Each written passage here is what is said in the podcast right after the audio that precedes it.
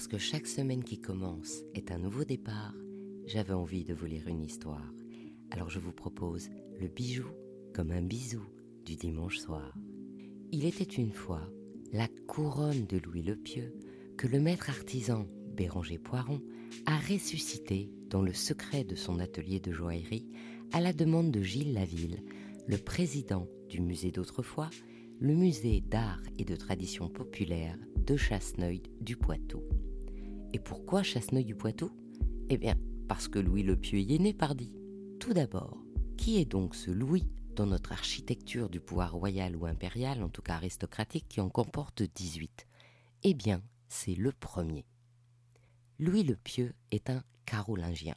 Tout commence en 732 quand Charles Martel arrive à stopper les invasions des musulmans omeyyades. Le nom carolingien vient donc de Carolus qui désigne Charles Martel et plus tard son petit-fils Charlemagne. En attendant, c'est Pépin le Bref, fils de Charles Martel, qui devient le premier monarque des Carolingiens.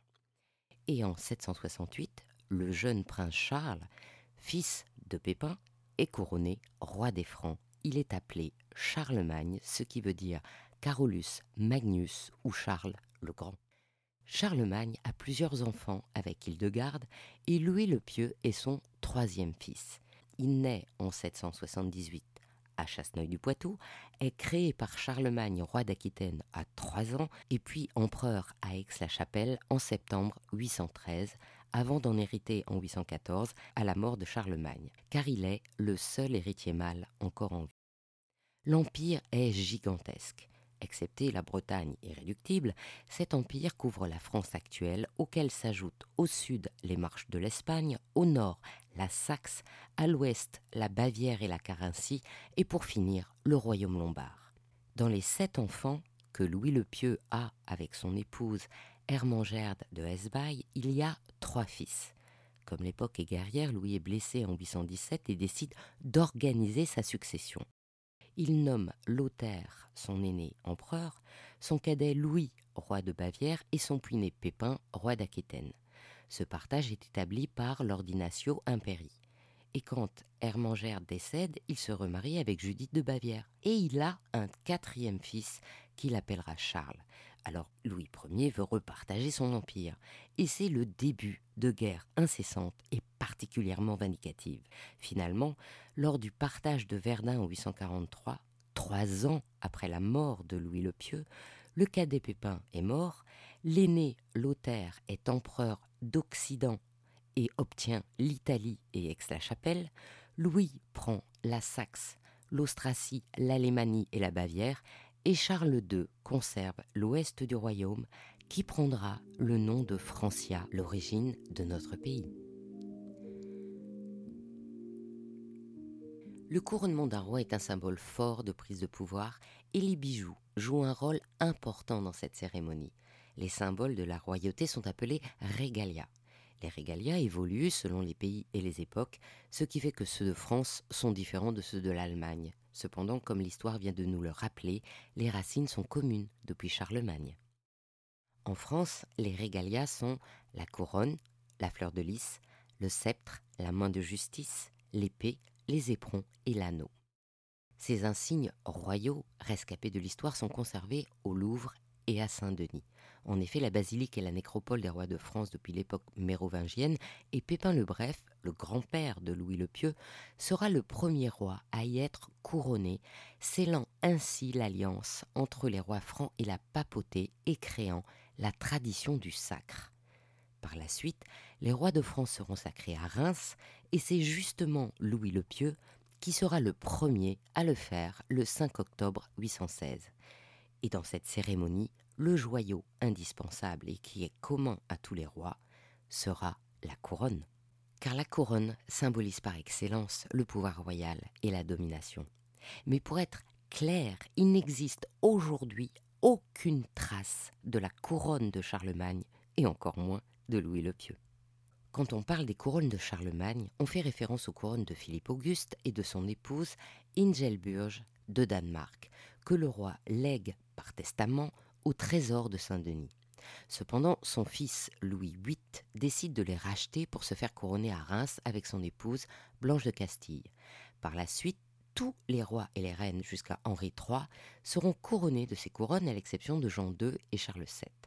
L'inventaire du trésor de 1534 décrit la couronne du roi qui pesait en totalité 4 kilos. Elle était en or massif avec 48 pierres précieuses sur le cercle et le fleuron disposaient de chaînes en argent et d'une coiffe intérieure surmontée d'un rubis de 200 carats. La couronne du roi sera fondue en 1590 par les ducs de Mayenne et de Nemours pour financer la Ligue catholique. Alors, c'est la couronne de la reine, quasi identique, qui servira pour les autres sacres royaux. Dans le trésor de Saint-Denis, il y avait aussi la Sainte Couronne, appelée Couronne de Saint-Louis, avec laquelle Jean II se fera couronner. Elle était fleur de lysée, en or, sertie de grenats, saphirs, émeraudes et perles, et comportait un spinel de 278 carats qui abritait une épine de la couronne de Jésus-Christ. Mais il y avait aussi des couronnes qui ne servaient pas au sacre. Charles V a eu 21 couronnes. Parfois, elles n'avaient même pas de gemmes. Elles pouvaient être aussi en vermeil pour être moins lourdes. La forme des couronnes évolue aussi. À partir de Louis XII, elles sont fermées en France par huit arches.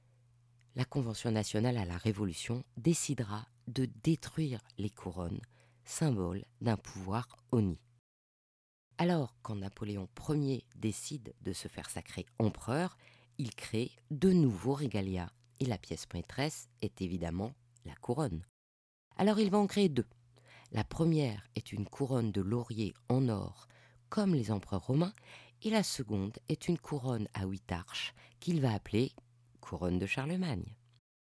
Aujourd'hui, les seules couronnes encore présentes dans les collections nationales sont celles de Louis XV, de Napoléon Ier et de l'impératrice Eugénie, qui sont exposées au Louvre. On comprend alors combien il est difficile de recréer de façon historique la couronne de Louis le Pieux sans véritable description ni représentation. Gilles Laville, le président du musée d'autrefois, choisit alors le tableau de Jean-Joseph Dassy.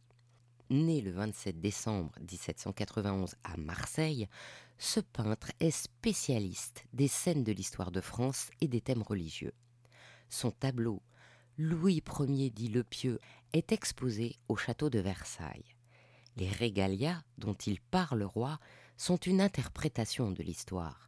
Le sceptre comporte une croix d'inspiration byzantine orthodoxe et dans sa main droite, le roi porte l'orbe crucigère qui fait effectivement référence à Charlemagne, mais l'existence de ce globe impérial date du XIIe siècle dans les régalias du Saint-Empire germanique et n'existe en France qu'au sacre de Napoléon Ier. La couronne comporte une seule arche transversale plantée de perles, surmontée d'une pomme de pin et jointe au bandeau par des feuilles d'acanthe. Le pourtour supérieur du bandeau est également planté de perles.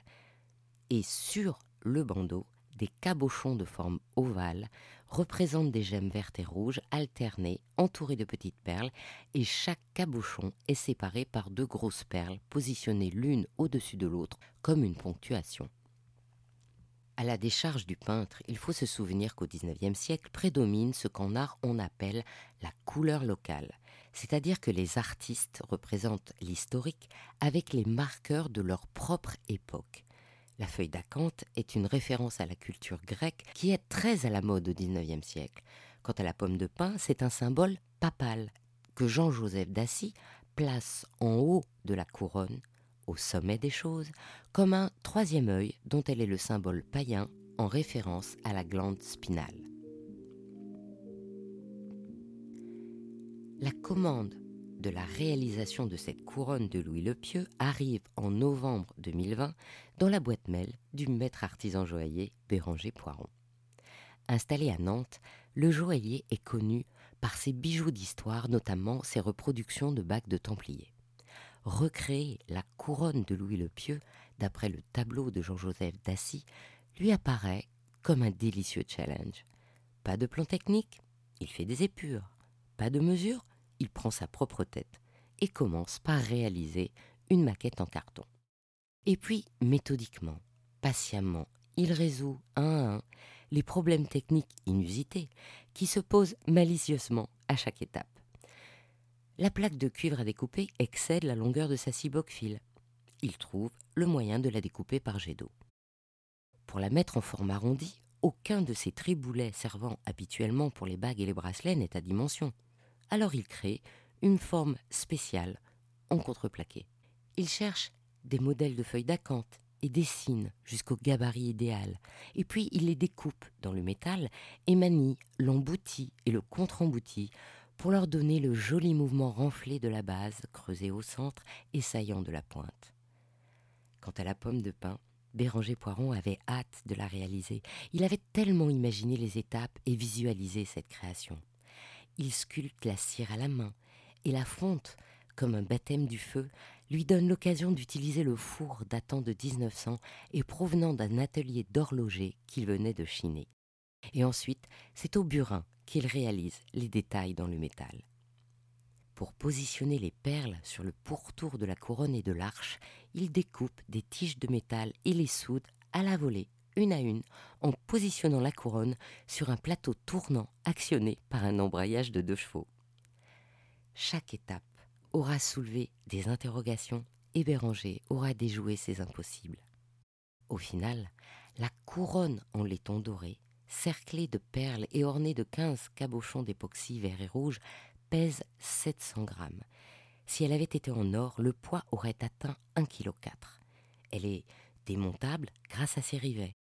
Réalisée en six mois, elle a nécessité 300 heures de travail cinq des étudiants de l'atelier ont pu mettre la main à cette couronne.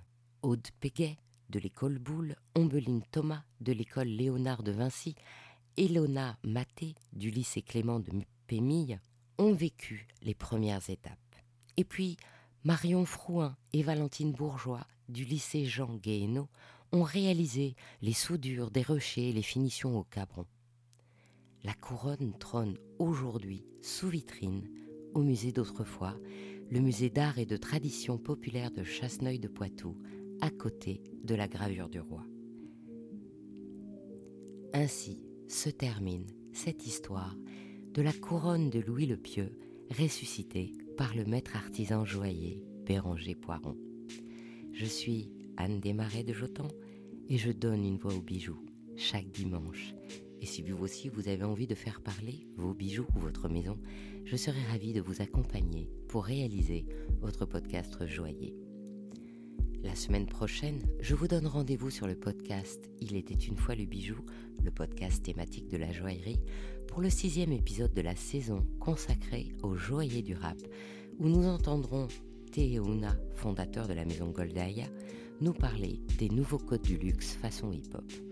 Le dimanche suivant, notre rendez-vous sera sur Brillante, le podcast des femmes de la joaillerie, où je recevrai Bernadette Pinekwok, la présidente exécutive de l'Union française BJOP.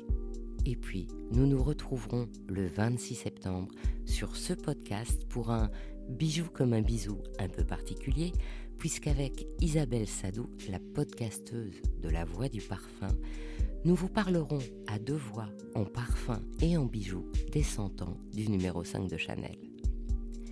Pour ne manquer aucun de nos rendez-vous du dimanche autour du bijou, abonnez-vous à chacun de ces trois podcasts sur votre plateforme d'écoute préférée et encouragez-moi en partageant l'épisode sur vos réseaux sociaux.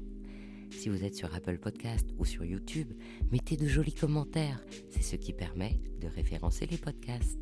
À dimanche pour votre prochaine histoire de bijoux.